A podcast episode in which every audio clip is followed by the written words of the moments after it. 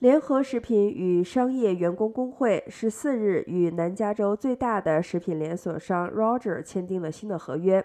在新冠肺炎疫情冲击、工资停滞与飙涨的通胀压力之下，零售店的员工可获得双位数的工资，这是二十年来工资的最大涨幅，大幅超过了资方当初提议的二点五倍。这项为期三年的合同获得了百分之八十七的压倒性的批准。在经过了四个月的讨价还价之后，